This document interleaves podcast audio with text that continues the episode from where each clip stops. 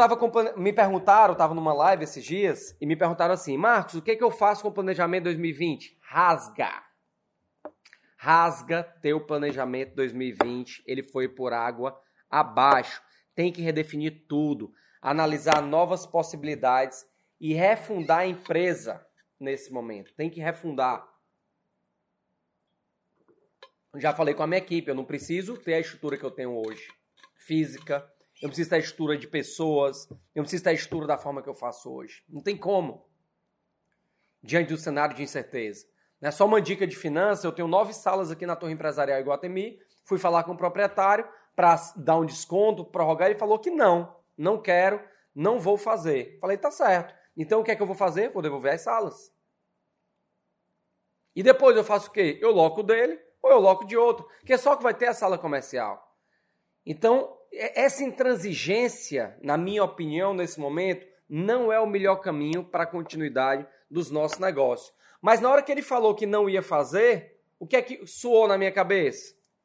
Ideias de como ser uma empresa mais enxuta no futuro, tá? Então, nesse momento aqui, quais foram as medidas que você tomou para manter a sua empresa viva até agora? No viés finanças, no viés comercial, pode me tragar aqui. No viés finanças, obrigado no viés finanças, né? no viés vendas. Quais são as medidas?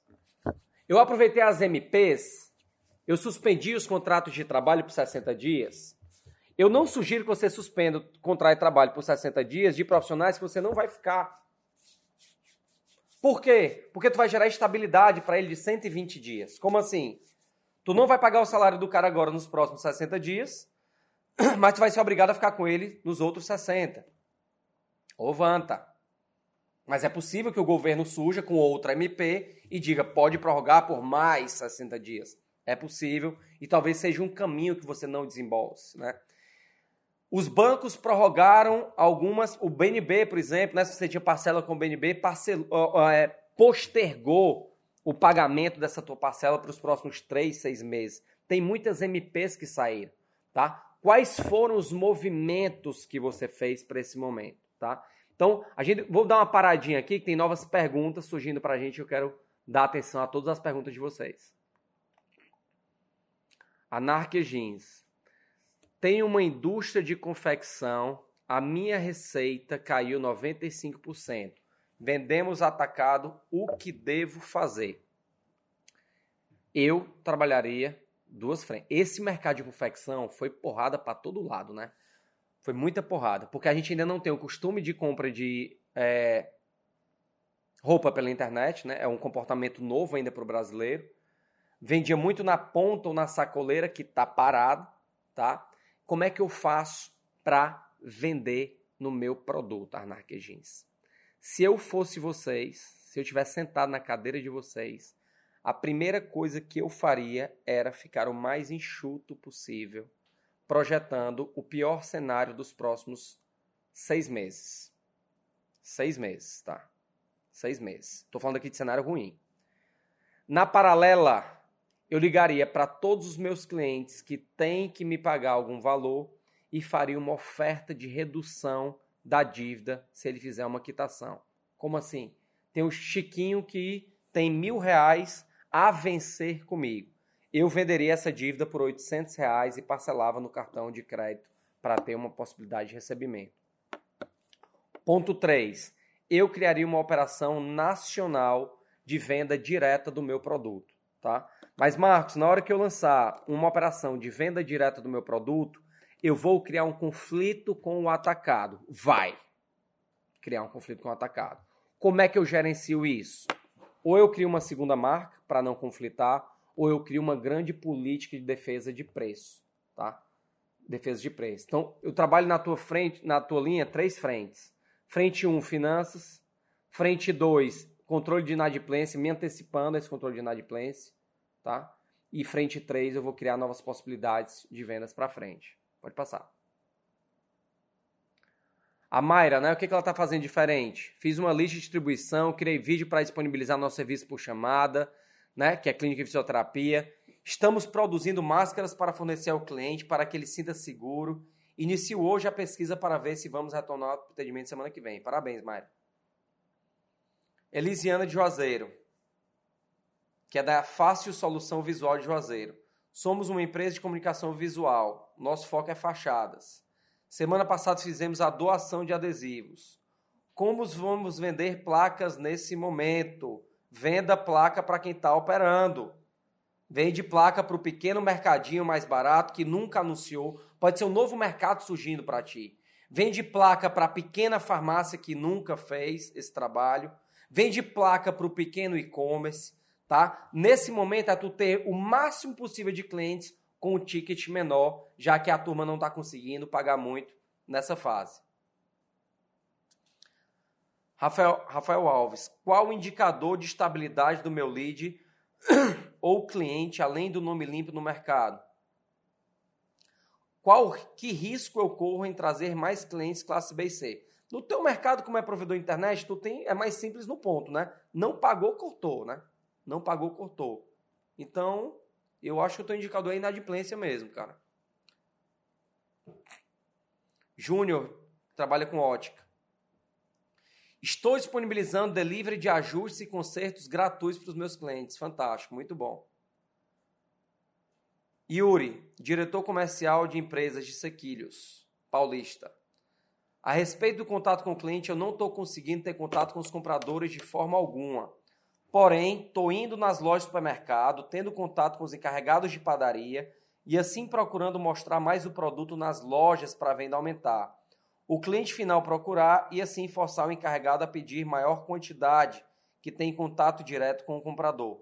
Não consigo abrir mais clientes porque os que tenho posso focar mais em impulsionar as vendas do produto.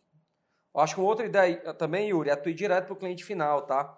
Bater aí na porta de grandes condomínios e dizer, ó, amanhã ou hoje eu estou aqui com uma oferta dos produtos XYZ dentro do teu bairro, dentro da tua região e bota um carrinho rodando aí, bota o carro rodando por pelas ruas, entregando, não sei se compensa, né, no cruzamento, custo combustível, né, custo venda do teu produto, mas talvez fosse um caminho que eu trabalhasse. Né, e também trabalharia os terminais que estão funcionando.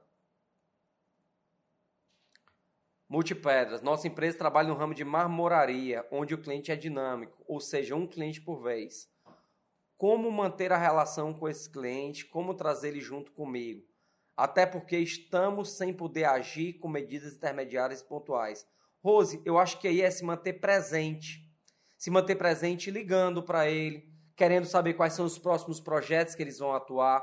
Tu pode não estar tá podendo agir na produção do teu produto, tá? Mas com certeza a primeira o primeiro mercado a ser incentivado a retomada vai ser o mercado de construção, e eu iria muito para clientes que trabalham com o governo, porque o governo vai colocar dinheiro nesse segmento.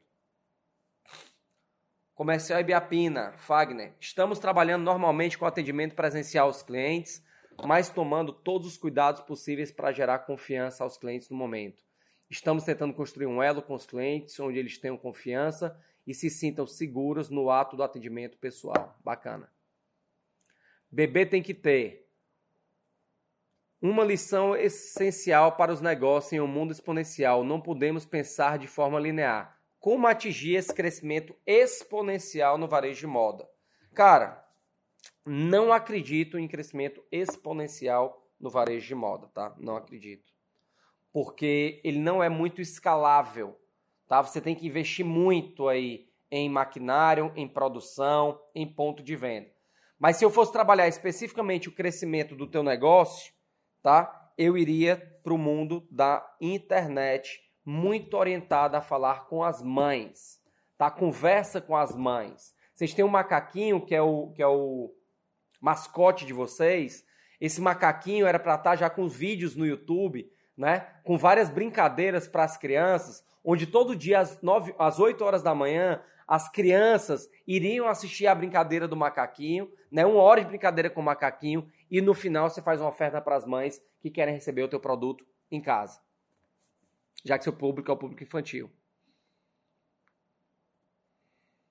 Quais mudanças que veremos no mundo pós-pandemia? Né? Eu acho que a primeira mudança de comportamento é que o consumo online ele vai disparar absurdamente. Eu acho que esse é o principal. Tá? O online ele veio para ficar, vai acelerar. Quais novos modelos organizacionais de negócio teremos? Eu acho que a gente vai aprender quais, que novos modelos organizacionais e modelos de negócio teremos. Eu acho que o principal aí, cara, é o modelo enxuto. O brasileiro ele tinha um mindset de investir muito na estrutura para depois ver o negócio rodar. E, e esse mindset né, em Israel, nos Estados Unidos, ele já havia mudado há muito tempo. Então, eu acho que um grande avanço que nós teremos é as empresas entendendo que dá para operar e ser mais enxuto. Como assim? Eu faturava um milhão e gastava 700 mil, eu tinha 300 de resultado.